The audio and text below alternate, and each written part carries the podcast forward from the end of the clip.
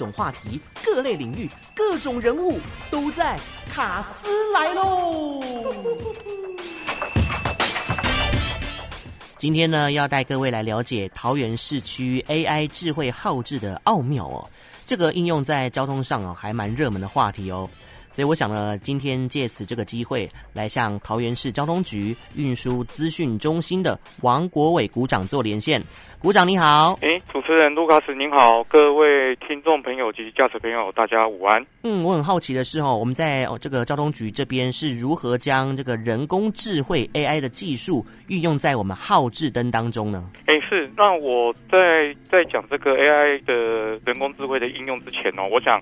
各位听众朋友哦，都都不管是您是开车、骑车，或者是当行人，大概都会去接触到这个路口的号志。嗯，那早期的一个号志。大概就是一个定时的一个号志，大概就是说我在现场的控制器或者交控中心都有设定这个时制计划，然后来做一个运作。那如果需要碰到一个秒数的调整，因为有的时候像现在下班时间，然后车流很大，可能会做一些后置秒数的调整。那传统就是会从交控中心透过这个监视器的画面，或者是用路人的通报。哦，这是来进行相关的一个调整。那因为这个部分就是会有牵涉到一个能力的一个运用，所以我们桃园市大概就是透过了这个 AI 的人工智慧，哦，我们把它在这个交通控制上分为说，用人工智慧的一个车流侦测。跟人工智慧的一个号志实质的可以演算两个部分来看，第一个部分车流侦测，我们是会在这个现场的这个号志的这个号志的一个杆件上面，我们会有这个摄影机，然后自动这个及时侦测，还有辨识车流的状态，就例如说车流量有多少，然后到路口它的一个左转直行。右转的一个转向量，甚至说我等红灯的停等长度，跟我绿灯亮起的这一个使用的一个状况的数据，来做这个演算哦，做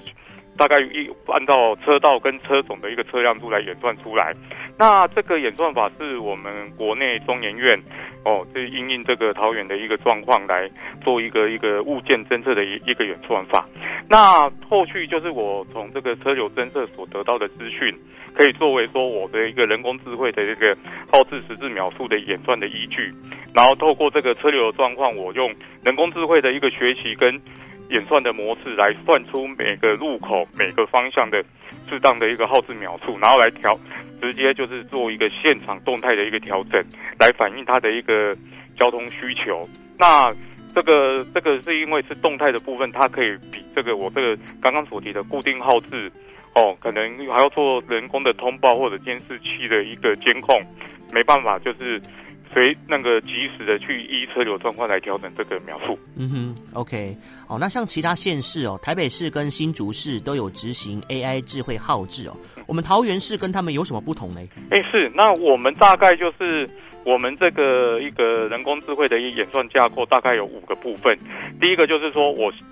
就是我现场我会有相关的设备来做这个交通资料的调查，然后现场因为就是及时收集，所以它的一个产生的这个相关的一个车流的一个情境的一个 data 资料会比较多，所以我比较当每次因为以前我都要派人人工去做交通量调查来作为我号志秒数调整的依据，其实这个部分是因为现场及时调查会比较符合。车流随机的一个特性。第二个部分就是说，因为我是在一个干道上面要做号志的一个连锁的一个控制，那我可以把这个各个路口一个分散的一个做一个运算的一个部分。然后，但是因为我是各个路口独立计算，但是我会透过相关那个网络通讯来串联，然后就是以整体的一个路路网的一个最佳化的疏解效率为它的目标。哦。所以比这个传统这种次音信号志的一个只能处理单一路口的一个限制会比较好。然后另外就是说，因为我收集的资料其实会很多的 data，所以我可以说现场就是相关的一个一个回馈等等的，会产生一些相关的一个一个一个及时的一个资料，会比以往就是说我用一些。那个学术性的一个公式来计算会比较有弹性。嗯、那另外就是说，因为我我们桃园这套的 AI 耗控系统是在各路口去分散计算，那可能就会提升说每个路口的一个那个相关的一个计算的一个效能跟就直接在现场去下指令，可以减出它减低它的一个网络传输的一个成本。那另外就是说，传统的一个方式就是说，要我可以以前传统我是每个周期每个周期去算，那我现在这种人工智慧可以说每个周期，例如说我现在干道的这个干道绿灯在运算的时候，我就可以去确定说下一个指向就列车知道或其他方向的一个描述。比较符合这个我们所谓讲讲的一个连锁车流趋近的一个需求。嗯哼，OK，好，看来这个 AI 技术优点很多哦，能更及时又弹性的反映交通状况，还有减少人为监控调整的负担。嗯，那目前哦，实际应用的地点在哪些地方嘞？哎，是那个，其实我们现在实际应用地点大概有两个部分，都是在这个高速公路交流道，就尤其是国道二号。第一个是这个大园交流道。那大园交流道，我想这个主持人你也知道，就是说它是衔接这个这个往这个国道二号，还有桃园机场跟大园工业区的干道。那我想，那个您在报路况，可能也会常常去收到这个部分的一个路况讯息。是。那这个部分是因为它是衔接工业区跟交流道之间，所以它的一个大大型车辆哦，还有机车哦，会比例会相当的多，而且。这个路段也有时段性的一个调拨车道的管制，嗯，所以整个环境算是比较复杂。那我们在第第一个一个示范的一个路段，这就是选定这个大园交流道的这个中正东路这个部分来做。那第二个部分就是说，因为我们桃园大概就是整个青浦，就是高铁桃园站这边的一个青浦地区也发展的相当的一个迅速。那我想大竹交流道也是一个在这个。特殊的一个时段，也是一个相当有色的一个路段。那所以我们现在目前是在大竹交流道，就是往这个高铁桃园站这个方向的两个路口先做一个示范。那这个部分，我们后续在明年度也有争取到这个相关的一个补助计划，我们会把这个大大竹交流道的这个台三一的这往高铁这个方高铁桃园站这个方向的一个。AI 号控的一个范围会再加大。嗯哼，刚刚有提到说中研院研发的这个物件侦测演算法，对于交通发展具有指标性的意义。那关于这方面突破以及贡献。哦，鼓掌呢，可以向大家介绍一下吗？哎，是这个部分，其实是由我们国内中研院的资讯所的一些相关的一个研究人员，然后跟国外的一个开发者有研发一个物件侦测的一个原创法。然后它的优势在于说，第一个，因为刚刚也提到说，我在每个路口所收集到的一个交通的一个参数。是可以不用透过回传云端才能运算，就是现场直接收集、直接运算，嗯，然后直接去做一个及时的反应。所以它的一个车辆的一个参数，或者说它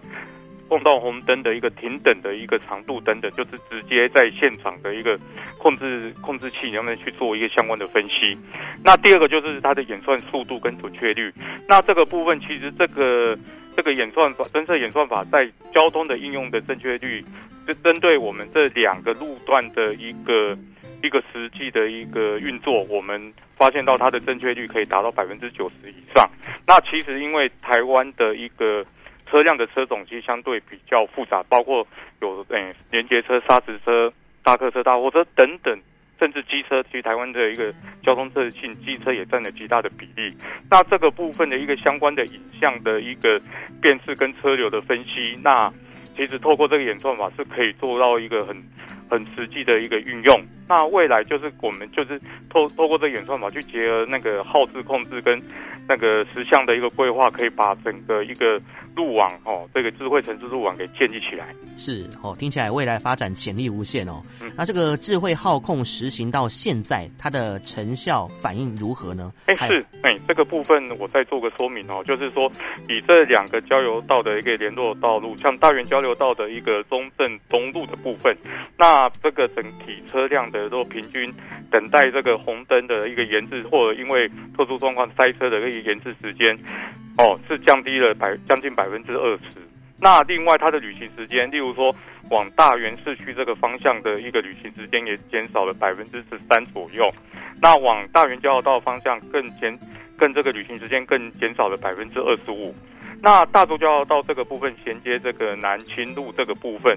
那平均的一个平等延滞可以降低，也是降低到百分之十六左右。那旅行时间的部分，往这个高铁桃园站的方向可以减少百分之十七，那往大竹交流道方向甚至减少到百分之二十五，呃，百分之二十一。那这个部分其实我们。开发了这个呃人工智慧的这个号控系统，我们可以把它整合到交控中心的这个交通控制整合平台当中。其实交控中心这边也可以透过这个平台，可以去监控现场的车流状况跟现场号志的一个灯号的转换，可以及时掌握现场的状况。那刚刚我们也提到说，其实我们这一套的一个系统跟相关的一个技术，我们会后续会。